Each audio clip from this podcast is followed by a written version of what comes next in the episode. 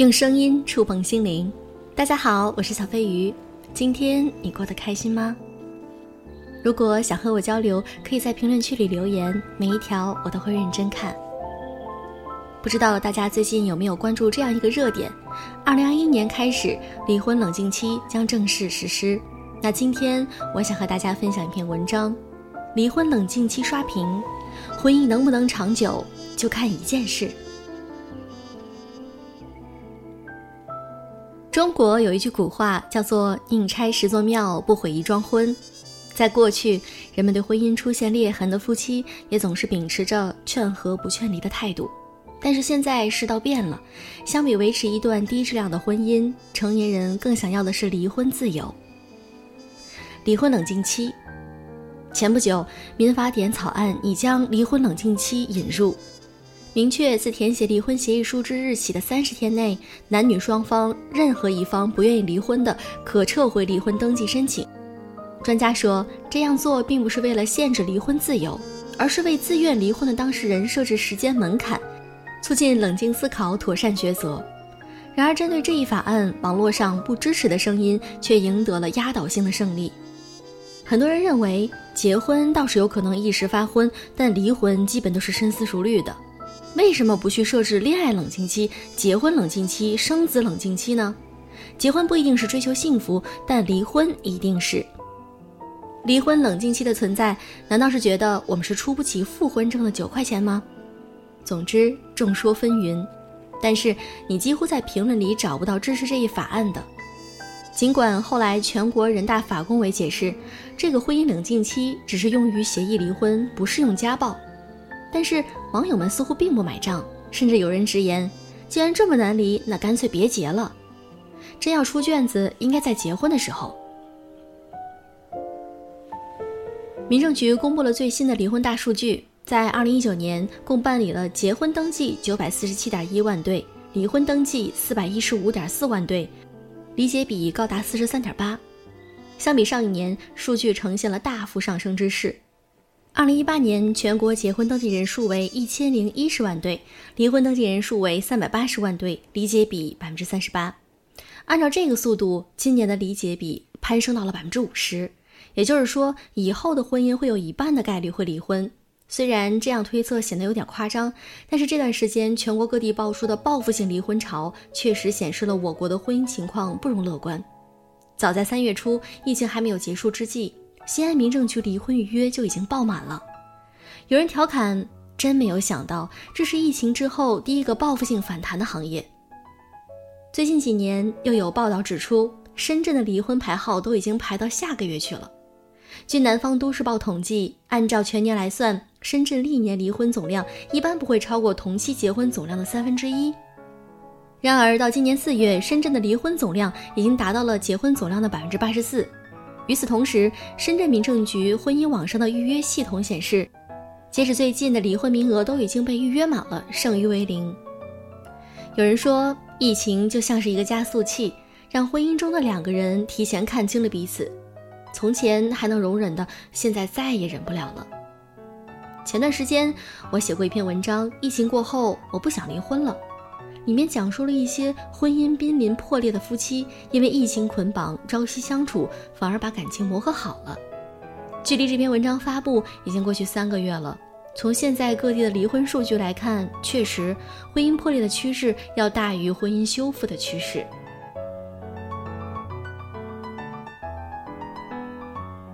冲动结婚比离婚可怕。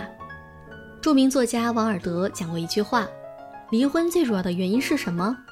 结婚。”虽然这话听起来有些啼笑皆非，但细细想来也并无道理。有一些婚前少走的路，婚后极有可能会成为要人命的坑。比如去年轰动一时的泰国孕妇坠崖案，万幸活命的孕妇王女士在前段时间出面发声，说起细节真相。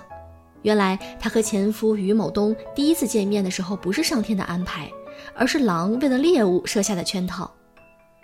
于某用甜言蜜语来骗女孩一颗向往结婚的心，然后疯狂求爱，骗女孩和他结婚，然后两人相识不到两个月就闪婚了。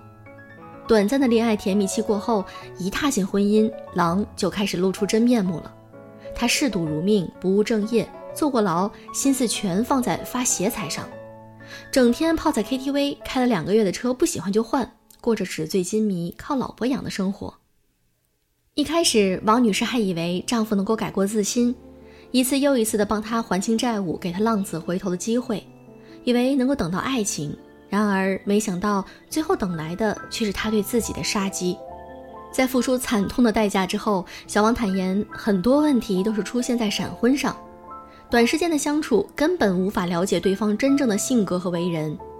他做的最错的一件事儿，就是自己轻信了坏人，还对他抱有不切实际的期望。如果这二人在走进婚姻前了解对方更多一点，三观更一致一些，或者离婚的途径再简单些，这场悲剧或许就不会发生了。当婚姻已经威胁到生命的时候，已然分不清这是离婚冷静期还是离婚索命期了。种种新闻之下，二零一三年那位夺得武汉最美红娘金奖，用打印机坏了、网络故障等幌子挽救了五百对濒临破裂婚姻的武汉登婚员，真是个笑话。阻止离婚本质上等同于逼迫结婚，幸福二字形同虚设。外人上下嘴皮一碰就结束的小事儿，只有局中人知道活得有多痛苦。不如学学澳洲。在结婚前填写一份叫做 Noemi 的结婚意向书，设定一个月零一天的 Calendar Month，也就是冷静期。冷静期内不允许举行婚礼。在填完这个 Noemi 的十八个月后还未举行婚礼，则这个自动作废，双方解除结婚意向。冲动结婚比冲动离婚可怕多了。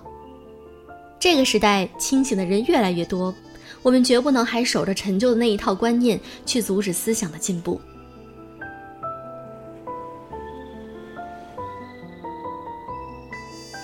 婚姻的长久，看清自己，看懂对方。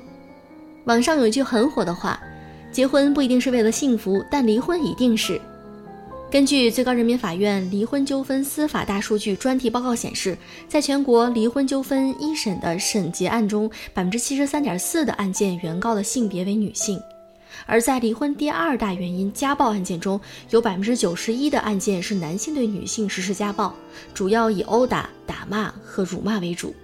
百分之百的家暴案件里，有百分之九十一是从一开始就暗藏危机，这意味着在大多数情况下，女性往往会成为离婚案中的弱势群体。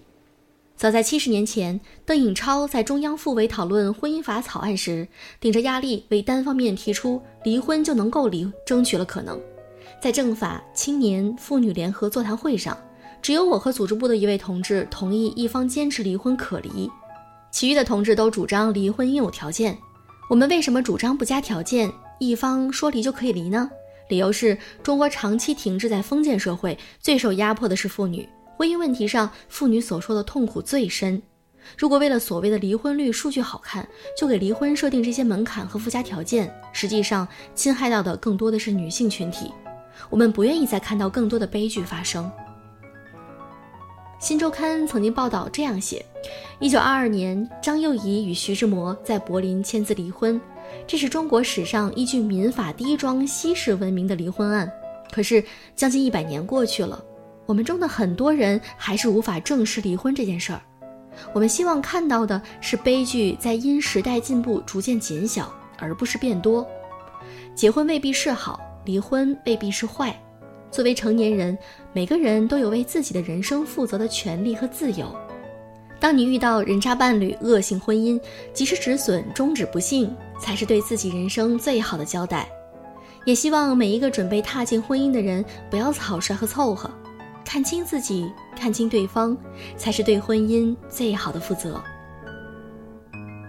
其实，婚姻冷静期让很多还没有结婚的女生们都感觉到很恐惧。因为有很多粉丝经常会跟我说：“小飞鱼，我真的很害怕婚姻。”现在有很多的女生都做到了日常恐婚。二零二一年正式实施的离婚冷静期，对于我们的女性来说，其实并不是一件多么好的事。但是，这也让我们开始去真正的思考婚姻的意义，以及我们在结婚之前需要做好哪些的一些准备工作。我们如何去看清对方？如果你们是相爱的，你们有一个很好的磨合，那么我觉得进入婚姻是一件很好的事情。我们还是要相信爱情，去相信婚姻中大部分的婚姻是幸福的。但是我们也有离开的这种勇气。即使你觉得遇到了一些威胁，那么我们可以选择用法律的途径来保护自己。婚姻冷静期是给那些能够真正嗯有一定的这种冲动性的离婚的一些人们能够提供一些机会，让他们好好的去思考。对我们女性来说，首先我们要做到的就是保护自己。一定要首先做到保护自己，这点非常重要。嗯，如果你在婚姻中受到了威胁或者受到了家暴，那么我们首先要选择去留存证据，然后我们去理智的去思考这个问题之后，就果断的离婚。嗯，离开这段婚姻，也许对你来说是个更好的选择。好了，今天的这篇文章就是这样。如果你爱小飞鱼的电台和节目，请记得点赞转发哦。